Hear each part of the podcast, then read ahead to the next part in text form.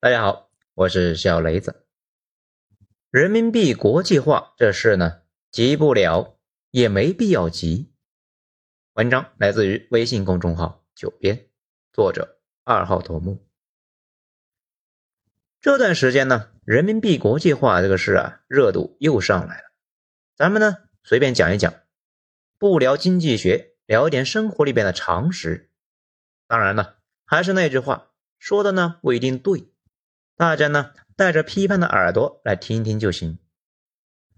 关于货币国际化呢，大家一定要有一个常识啊，你想让别人用你的货币，那先得让他们手里边有人民币。比如中国想用美元去买沙特的石油、澳大利亚的铁矿，就得呢先从对美贸易中啊获得美元。那怎么才能有呢？一般呢只有两种办法。你买他们的东西，他们手里面呢就有你的钱了。中国的外汇就是中国搞外贸从美国赚的，或者借钱。刚改开的时候呢，我们想引入整条产业线，一部分钱是我们呢卖大庆的石油筹的，另外一部分呢就是从日本借的。这可能呢就有小伙伴说啊，这是不是可以搞货币互换呢？当然行。不过呢，解决不了大问题。比如啊，咱们跟某国搞了一笔互换，双方把一百亿美元的对方货币呢放进自己的账户，到期之后，我们把他们的货币还回去，他们呢把人民币还回来。而且啊，很多国家没有矿，也没有任何咱们看得上的东西，不然咱们也不会对那些国家顺差了。他们拿到人民币呢，可以买咱们的东西，可是咱们呢却没有啥可买他们的。货币互换就变成了一种呢变相的贷款，所以啊，这又回到那个问题上面了。只有两个办法让别人手里面有我们的钱：利差和贷款。第一个办法就是呢，咱们多买别人的东西，别人呢少买咱们的，这样别人手里面呢就会留存下一部分的人民币，然后就可以用人民币呢去别的国家买东西，也就是呢我们的持续利差。那这个时候啊，那个老问题就来了：如果我们持续利差，会发生什么呢？当然就是去工业化，这几乎就是国际货币宗主国的宿命。这甘蔗呢，没有两头甜，你不可能好处全拿，毛病呢全都不想要。此外呀，也不止利差的事，比如咱们希望呢，人民币购买力强，像美元一样，一块钱呢可以换别人七八十块啊，七八块。可如果那样的话，中国的成本呢会非常高，到时候啊，中低端制造业那都会迁出，只剩下高端制造业和服务业。这个事日本他也干过，大家都知道，日元在广场协议之后呢大幅升值，日本那边的考虑呢，那就是配合日元国际化，然后啊出口就出了问题，引发了后来一堆的麻烦。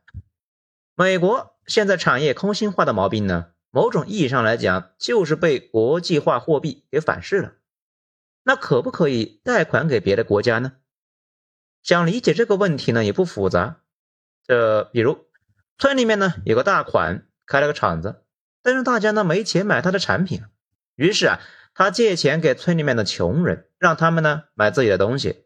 一开始啊是可以的，但是呢，随着大家欠他的钱越来越多。最后呢，那可能连利息都还不上，债务那迟早爆雷呀！到时候别人欠大款的钱还不上，大款的厂子里面的东西呢也卖不出去，大家一起完蛋。讲到这里呢，大家可能就要问了：那你的意思是不是不能借钱给别人呢？也不是啊，关键是看借钱干什么。如果啊，我借给你一百块钱，你呢从我这里买了一百块钱的面包给吃了。那完了，这债务呢，一看就完犊子了。但是啊，我借给你一百块钱，你从我这里呢买了挖掘机，回去呢挖出来矿了，或者呢投资了一个农场，把产品卖给我，又拿到了人民币，从我这里呢买面包和挖掘机，这呀就是一个良性循环。其实马歇尔计划的核心不是借钱，是借钱恢复别人经济。美国之前呢借出去的很多钱都成了死账。只有欧洲和日韩起了作用，因为这些地区啊，除了韩国底子呢都非常好，只要给钱就能够迅速做大。也就是说呢，不以发展经济为目的的借钱，最后啊大概率都会成为坏账。而且很多国家呢根本就不是搞经济那块料啊，国家也不稳定，换一个领导，换一套治理办法，这些呢都非常麻烦。南美那群国家几乎啊都有这个毛病，经济不好的时候啊引入外资，经济呢稍微好一点，新上台的领导呢就要清算外国资本啊，掠夺本国利益什么的，然后又来一波暴跌。最近一百年，他们几乎呢一直在原地打转转。以前我们支持他们打外资，现在呀不行了，现在呢我们就是外资啊。美国之前也没少栽跟头。那别看很多人说南美是美国的后花园，这依旧呢是被坑了无数次了。最明显的就是伊朗，在伊朗投资了那么多，一夜之间爆发革命，全部打水漂了。之前还大量投资了巴基斯坦，也没啥用。这些年呢，又在投资印度。最后是那个说烂了的问题，想人民币国际化，得先放开外汇管制。这为什么现在要进行外汇管制呢？主要也是老百姓呢很容易受惊吓，到时候啊说不定把外汇呢给换光了，平白无故搞出一场人为天灾，没必要。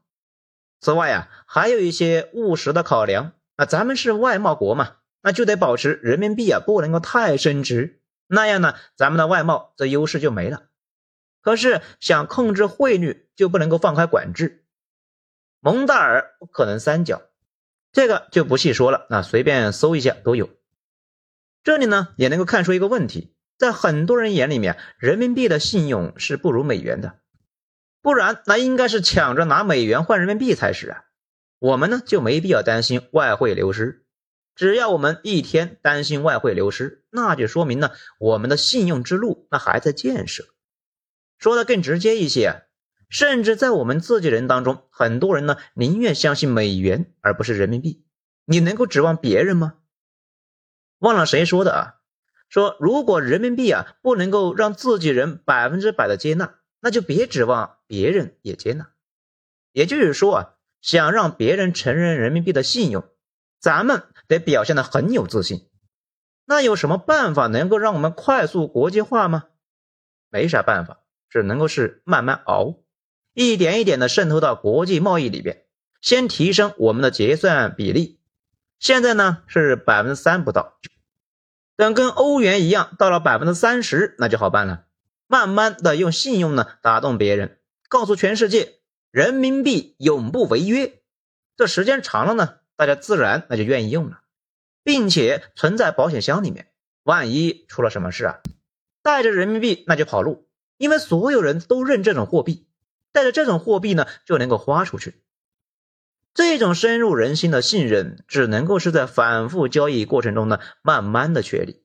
就好像狂飙里面呢，黑道白道啊都相信安心，并不是因为啊安心的武力超群，而是因为啊经历过那么多事情，大家发现只有这个人靠得住。安心那是极度可预测的，他能力一般，但是呢信用非常强。这下次呢碰上事，你还是要找安心的。货币它也是这个逻辑，这些道理呢那是相通的。至于不少人啊说什么军力什么的，那确实是一个因素，但是呢不是关键的因素。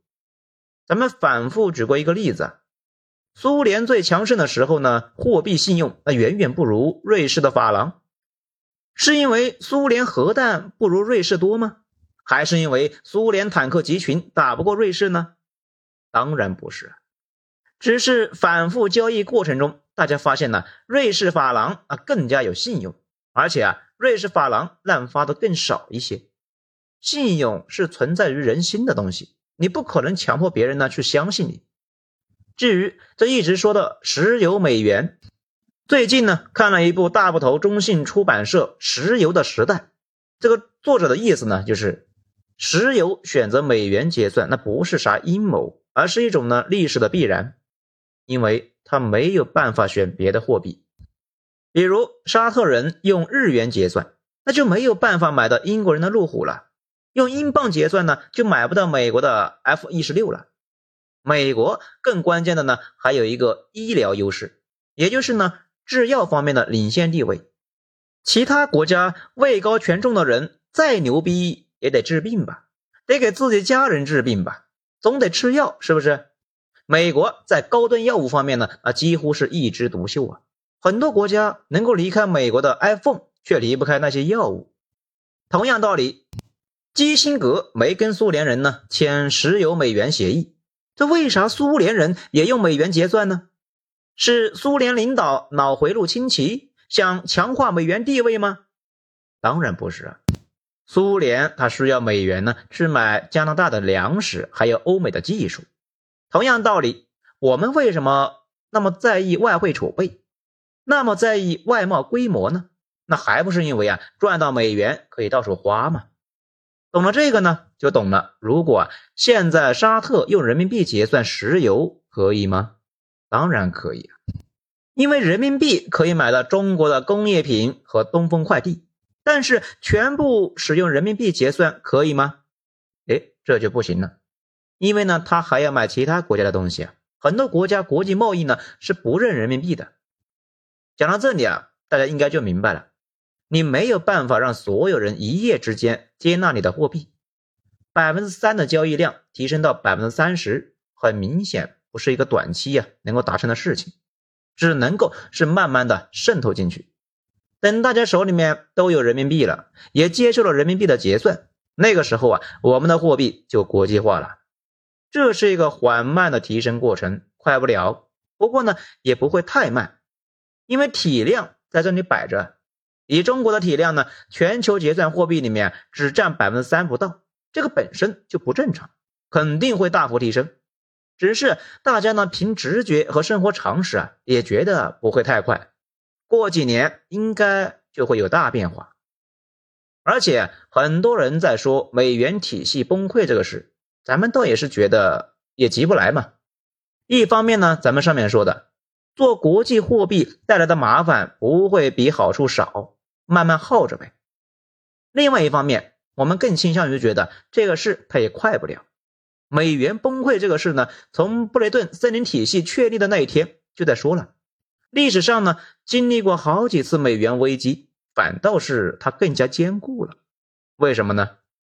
因为尽管它烂，但是之前确实没有一种货币啊比它更靠谱。尽管它滥发，但是其他货币呢更没谱，而且存在一种惯性来维持它的地位。首先是心理的惯性，每个人都爱美元，拿到美元呢，那心里啊就不慌，因为美元是有共识的，你拿到就可以买到任何东西，别人呢他也是这么想的，所以大家都愿意接受。其次是基础设施惯性。现在整个世界的金融系统、交易系统、定价系统都在美元的基础上，这些呢想快速的替换，那几乎不可能。但是确实可以慢慢的渗透。这就好像啊，中国电网用了几十年的时间，搭建了人类历史上最复杂、最庞大的电力系统。这有个大款呢，就说，哎，他要重新搭建一套跟电网来竞争。你说他有可能短时间之内搞起来吗？长期不一定，但是短期啊几乎不可能。所以说吧，今后的关键还是要苟住，慢慢熬，有实力、有信用，并且不滥发，做的呢比美元好，慢慢的大家就会信任我们的货币。等到哪一天解除了外汇管制，大家有钱也不换美元，其他国家的老百姓手里面有自己的货币，也着急的换成人民币。我们的货币地位啊，就确确实实的确立了下来。肯定有人在说：“哎，你在做梦吧？”可事实呢，就是如果人民币啊想国际化，这个呢只是最基础的要求。也就是说，只要我们和世界的贸易规模越来越大，中国的国际地位呢越来越重要，我们的货币大家就越需要。当然了，关键呢还有个升值的问题。国际货币肯定会升值，升值就会导致工业流出，这也是没办法的事。成年人的世界不可能让你把好处都给占了。最后呢，咱们再说几句，说这些呢，肯定是有人觉得咱们不该聊这些灭自己志气，该聊的是美元呢马上要完啊，我们呢马上就要国际化。但是啊，我不这么认为。找了几个业界的专家问了一下，他们呢也是觉得这是一个长期的事情。我觉得理性呢就是最大的信心，速胜论和投降论本质是一样的。很多人就是接受了速胜论，然后没有很快的看到成果，然后就崩溃转换阵营了。这两年呢，大家很明显的能够感觉到这种氛围。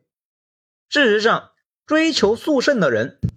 高中的时候呢，肯定搞过一个礼拜翻身做学霸，到了工作单位呢，三年一百万什么的，最后的结果那肯定是学习啊一塌糊涂，心灰意冷，想快速赚钱，最后呢跑去赌博，最后啊也是输的啥也不剩。只有知道前路漫漫，才能够有持续的信心。真正的坚定的人，反而是那些呢客观看待问题、不骄不躁的人。不会被一时的胜利呢冲昏头脑，也不会啊被一时的挫折彻底打翻。慢慢来，该有的都会有。好，以上今天内容，谢谢收听。喜欢的话呢，请大家给个五星评价。我是小雷子，咱们下章再说。